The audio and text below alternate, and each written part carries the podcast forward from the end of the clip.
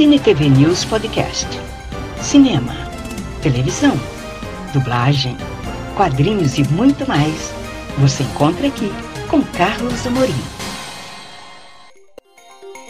Você vai conferir agora uma entrevista exclusiva com o dublador Leonardo Camilo, a voz do Ike de Fênix, os Cavaleiros do Zodíaco, só aqui no podcast do Cine TV News Virtual.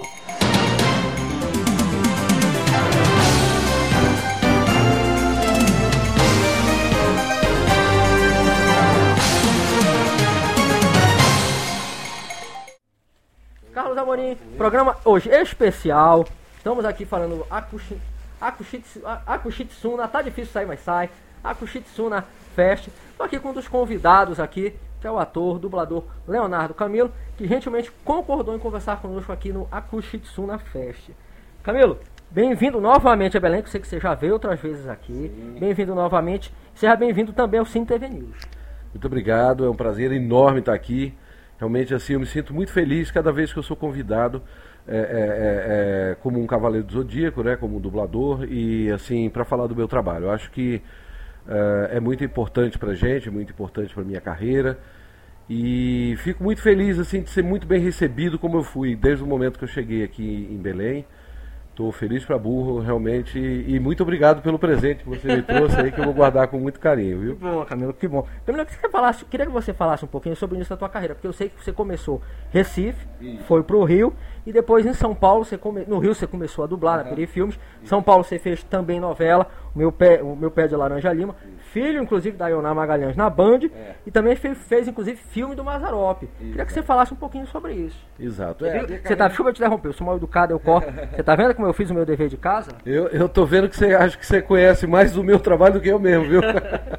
Porque, é, enfim, a gente. Eu venho a minha vida inteira, né? Desde os 15 anos fazendo teatro. E comecei a fazer teatro em Recife, como você falou. Ah, lá eu cheguei a fazer faculdade de Direito e tal, mas não era muito a minha mesmo. Meu pai é que queria que eu fosse um advogado. E então eu acabei é, é, realmente é, indo para o Rio de Janeiro, onde mora minha mãe até hoje.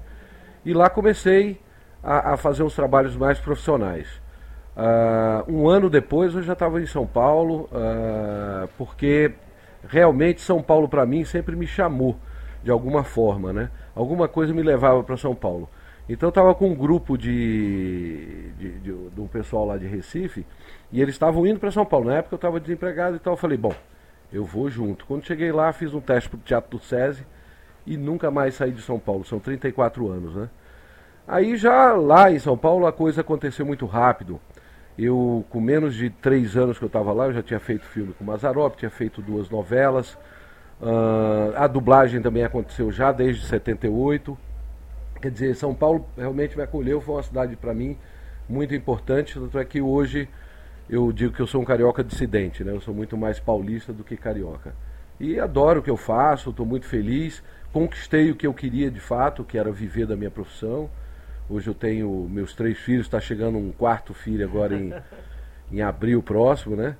Quer dizer, eu sou muito feliz realmente com o que eu faço e não para os outros, mas para mim eu realmente eh, mostrei que a gente tem que buscar aquilo que a gente quer e atrás mesmo. Porque quando eu cheguei em São Paulo, quando eu desci na Estação da Luz, eu não conhecia uma pessoa naquela cidade. Então eu fui buscar o que eu queria, encontrei meu espaço e assim estou até hoje. Camilo, analisando a tua carreira, eu vejo que um dos primeiros teus trabalhos, assim como fixo, como protagonista, Lion Man, que você substituiu o Machado. Isso. Como é que foi, de repente, esse personagem? Que A gente sabe que é uma história aí de época, é uma história épica. Como é que foi isso, Lion Man? É, o, o, o Lion Man foi, aconteceu por acaso, eu já estava ah, começando a despontar, fazendo algumas, algumas séries. Eu tinha feito Lobisomem Americano, que era uma série uma, uma série bem, bem interessante, que foi o meu primeiro papel grande, assim. Volta a atacar. Isso. E aí, a Lobisomem Americano em Londres, né, e tal. Sim. E aí, e aí eu, eu fui convidado pelo, eh, pela Nair Silva, Grande mestre. isso, a Nair tava, dirigia na, na Álamo na época, era coordenadora na Álamo, ela e o falecido marido dela, o Líbero Miguel, e eu estava lá fazendo alguns trabalhos quando o Nelson Machado, que fez os primeiros, acho que se não me engano, nove, cinco ou nove por aí, ele, te, ele teve um impedimento que ele tinha que estar no Rio toda semana para fazer um trabalho lá na, na TV Record, na TV Manchete, antiga TV Manchete. Ele fazia, acho que, era, acho que era o Cabaré do Cabaré Barata, do Barata, se não me engano. E aí ele não teve muito tempo realmente para continuar aquela série, então eu peguei a partir desse quinto ou nono episódio e fui até o final. Foi interessante porque ali abriu certas portas para mim, né? E de lá para cá eu te, já hoje dublo Nicolas Cage, o Richard Gere. daqui a pouquinho. tá adiantando. Aí eu, é, eu dublo uma porção de gente graças àquele personagem que era um herói e tal. Daí veio o Cavaleiro do Zodíaco e veio tudo que, que a gente. Até chegar hoje, meu último trabalho, é, que está aí no, nos cinemas e tudo, é o Kung Fu Panda, que eu faço o Mestre Shifu. E tem também é. os especialistas, né, que vem aí. Isso também. Esse daí é. Fiz meu dever de casa. Você está sabendo bastante Clive coisa. Né? Owen que vem aí. isso mesmo, isso mesmo. Agora, Camilo, é, como é que você vê a importância? Eu vou tenho que não posso deixar de perguntar isso, apesar de você estar aqui ser uma prova disso, mas a importância dos cavaleiros do Zodíaco, na tua visão, para a dublagem. Fiz essa pergunta para o Hermes quando ele veio aqui e também vou te fazer a mesma. Na tua visão, qual é a importância da dublagem dos Cavaleiros do Zodíaco para a dublagem brasileira. Fica meio pleonástico, mas não tem jeito. Não, mas é, é isso mesmo. É, eu acho assim que a dublagem, eu que acompanho dublagem, pelo menos como profissional desde 1978, eu vejo o seguinte: é, há um divisor de águas realmente, assim, porque a dublagem era considerada inicialmente assim um trabalho anônimo, né? Um trabalho realmente dentro de um estúdio onde as pessoas não tinham muita noção de como acontecia, o que, que era isso, quem eram essas pessoas, se de fato eram atores ou não. Uh, muita gente achava que era. Uh, confunde do, uh, dublador com dublê, acha que faz cenas perigosas. Não. Isso era mais o passado. Eu acho que o, o que ocorreu depois de Cavaleiro Zodíaco é que a gente realmente saiu do estúdio. Hoje existe no Brasil todo, de norte, sul, leste a oeste, em qualquer lugar que eu já fui, eu já fui a muitas capitais, muitas cidades do interior também, com eventos, e que cada ano que eu noto a coisa cresce mais. É impressionante como, como realmente isso deu um start assim de mudança e as pessoas passaram a ver a dublagem como uma arte de fato e acompanhar, e tem um grupo muito grande.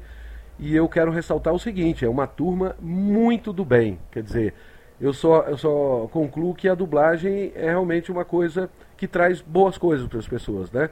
A dublagem, trazer a nossa língua nos filmes americanos franceses, enfim, qualquer língua, trazer para a nossa língua, nossa realidade, muitas vezes com algumas gírias utilizadas pela gente, isso daí traz muito a, a, a, as pessoas, o filme em si, para perto da gente mesmo, quer dizer, nacionaliza bastante. E isso é uma coisa muito legal porque existe um respeito muito grande pelo nosso trabalho. Além do, do, do que o Cavaleiros conseguiu fazer de tirar de fora, uh, do, de tirar do estúdio o nosso trabalho, uh, a gente nota realmente um profundo respeito, um acompanhamento assim do nosso trabalho. Isso é muito gratificante mesmo. Agora, Camilo, Pontado, inclusive, não, não vou citar o nome dela, mas é uma colega sua, uhum. que ela me disse que você é a voz dos grandes galãs de São Paulo. Acompanhe o Cine TV News Virtual nas redes sociais. Facebook, Cine TV News Virtual. Instagram, Virtual Cine TV News. YouTube, Carlos Amorim, Cine TV News Virtual. E saiba tudo o que acontece no mundo do entretenimento.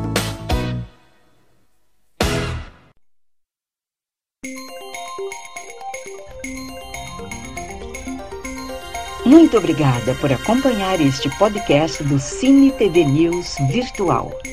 Até a próxima!